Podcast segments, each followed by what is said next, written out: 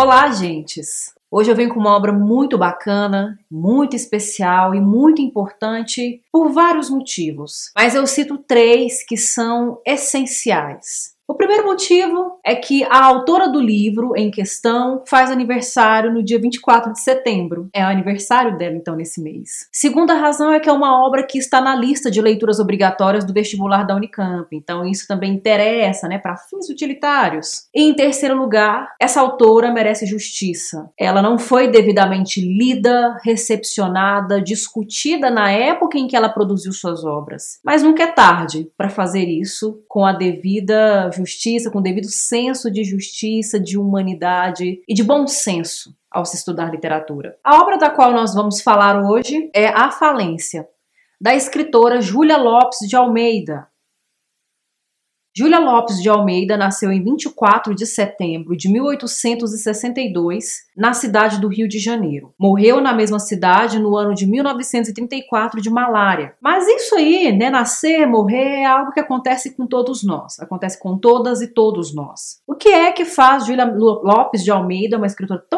importante e tão injustiçada dentro da nossa literatura, como várias outras escritoras dentro da nossa literatura e das literaturas estrangeiras? É que ela foi uma das idealizadoras da Academia Brasileira de Letras. Ela foi uma grande escritora, uma grande autora que participou da, da, do planejamento, da idealização dessa instituição que deveria reunir os grandes imortais, os grandes nomes notáveis das letras, mas quando chegou a vez dela de ocupar uma cadeira, de integrar a ABL, ela foi proibida de ocupar um assento porque ela era mulher. Afinal de contas, a Academia Brasileira de Letras imitava o modelo francês, só homens podiam integrar. Aí o que, que eles tentam fazer para aplacar um pouco do constrangimento dessa situação? Colocam no lugar dela o seu marido português, Filinto de Almeida. Para mim, esse constrangimento não é aplacado, mas é o que eles tentam fazer na época. Diante de um cenário tão conturbado quanto este, a Júlia foi, além de escritora, também uma feminista declarada, muito preocupada com os direitos, com a luta feminina, com a luta da mulher na sociedade, o lugar lugar da mulher na sociedade, a emancipação e a independência da mulher nessa sociedade brasileira do século XIX. É, e o que é interessante é que ela levou isso para a própria vida. Ela traz isso para suas obras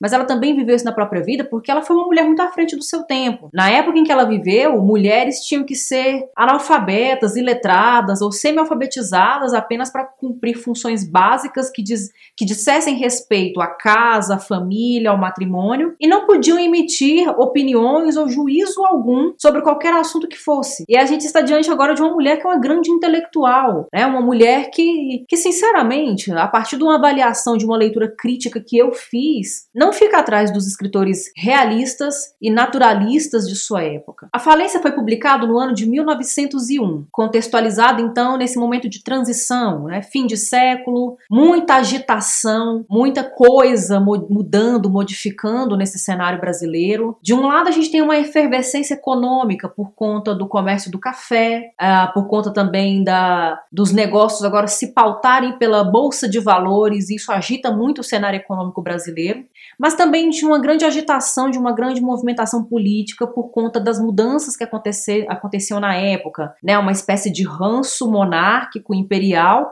é, mas já tendo que se deparar, que encarar a república que estava ali se, se organizando naquele momento. Dessa forma, essa obra, além de trazer marcas, traços da estética realista e naturalista da nossa literatura, principalmente da estética realista, por fazer uma análise da sociedade, por tratar os personagens personagens como tipos, como caricaturas de pessoas da sociedade com seus comportamentos, com seus vícios, né, orgulho, vaidade, ambição. É uma obra também que aponta para essa transição para o século XX. Parece prognosticar quais seriam alguns problemas mais evidentes, alguns problemas mais desafiadores para o Brasil do século XX. O enredo de A Falência gira em torno de alguns acontecimentos importantes na vida de Francisco Teodoro a princípio. Francisco Teodoro é um português imigrante pobre que vem para o Brasil para trabalhar e enriquecer, e de fato é o que ele consegue a partir do comércio de café, ele investe muito nisso e consegue bons resultados, e se casa com a Camila, uma moça pobre, muito bondosa,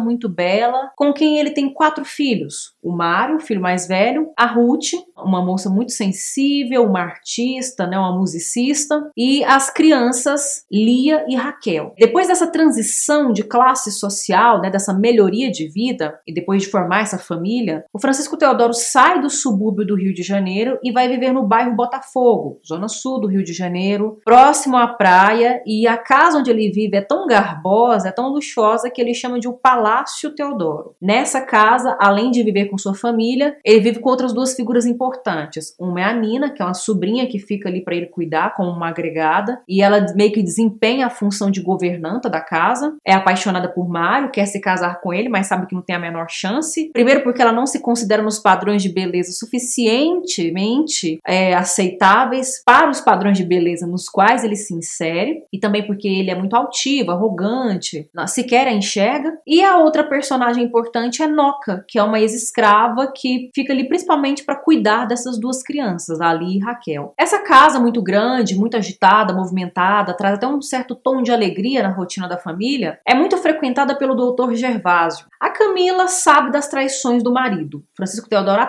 atraiu e, a, e continua traindo é, com diferentes mulheres. É, mas ela guarda segredo disso, ela guarda silêncio disso, não confronta. E aí, no final das contas, ela também acaba arrumando o seu amante, que é o doutor Gervásio, esse médico rico que nem precisa exercer a profissão para manter o seu padrão de vida. O fato é que, a partir do momento, o romance deixa isso bem claro pra gente, é que a partir do momento que doutor Gervásio entra na vida da Camila, ela deixa de ser essa moça pobre e bondosa e se torna uma figura meio que moldada por ele, com uma certa dose de vaidade e uma certa dose de, digamos, petulância, meio que preparada e equipada por ele mesmo. O título do livro faz referência ao acontecimento mais importante da obra. Digamos que seria o um ator um ator mais importante dentro da obra. Não diria bem é, protagonista, porque o termo protagonista a gente atribui aos personagens, né, que são figuras vivas dentro da narrativa. Mas a, o, o ponto central, o grande nó da narrativa é a falência. Porque afinal de contas, o Francisco Teodoro é, trabalha no comércio de café, é rico, enriqueceu, só que ele começa a ficar muito cobiçoso, ciumento e invejoso quando percebe que pessoas mais jovens que ele estão enriquecendo do mesma, da mesma forma ou até mais que ele. E ele acaba se metendo num negócio muito arriscado, né, em especulações muito arriscadas, orientado pelo Inocêncio, que é uma grande ironia esse nome, porque de Inocêncio ele não é nada, ele é bem ardiloso, ele é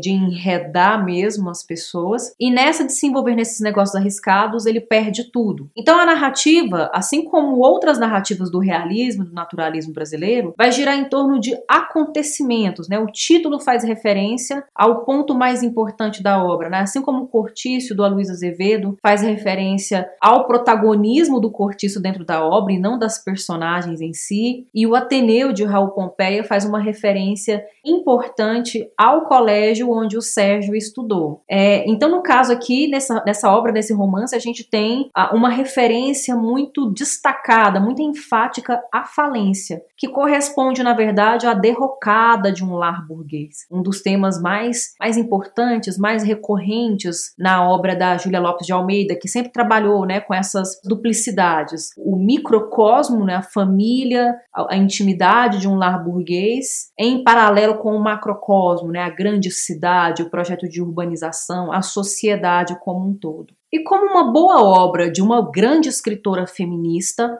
Obviamente que os temas que dizem respeito à condição feminina vão ficar em alta. Primeiro que nós temos a figura central da Camila. A Camila é essa mulher que é abandonada pelos três homens da vida dela. Ela é literalmente abandonada pelos três homens. O Mário, seu filho mais velho, a abandona quando se casa, antes da falência da família. O Francisco Teodoro, seu esposo, a abandona a partir da derrocada, a partir da falência. E o doutor Gervásio a abandona a partir do momento em que ela é, se coloca diante dele ah, com novas possibilidades e com novas ideias e ele simplesmente é, quer se isentar dessa responsabilidade. E no final das contas, é, sem, sem querer entregar de bandeja os desfechos, né, o que acontece, mas há uma cena muito emblemática no final em que essas mulheres se juntam e só elas se amparam. A Camila, as suas três filhas, Ruth, Lee e Raquel, Nina, sobrinha de seu marido, e Elas se juntam e elas chegam à conclusão de que é possível estabelecer novos padrões de vida que sejam minimamente confortáveis e dignos para aquelas mulheres, sem a ajuda de nenhum homem, porque afinal de contas os homens que estavam na vida de cada uma delas as abandonou. Desse modo, essa obra, ela faz uma crítica, ela denuncia as diferentes violências que diferentes mulheres podem sofrer do patriarcado, né, que podem se submeter diante do patriarcado, do próprio filho, do marido, do amante, das instituições patriarcais, enfim, do discurso corrente. Tanto é que nós temos outras personagens importantes. Nós temos uma personagem importante que é a Ruth, a filha mais velha de, de Camila, que questiona as desigualdades sociais, ela tá numa família rica e, e ela não aceita, né? Ela não, não lida muito bem com o fato de que uns têm demais e outros não têm coisa alguma, outros não têm nada. É, ela tem inclusive duas tias, a dona Itelvina e a dona Joana, que moram juntas, são duas beatas, uma extremamente avarenta e a outra extremamente carola. Tudo, tudo é religião para ela, né? Tudo é apenas a religião. E elas têm uma escrava, é uma criada, né? Elas chamam de criada, mas elas tratam essa criada como uma escrava. E essa criada é negra e a própria Ruth sugere a ela que ela fuja em um determinado momento porque ela é espancada diariamente pela Dona Itelvina. Embora a Dona Itelvina também seja uma mulher dentro da narrativa, ela representa uma instituição que é patriarcal. Essa família tradicional,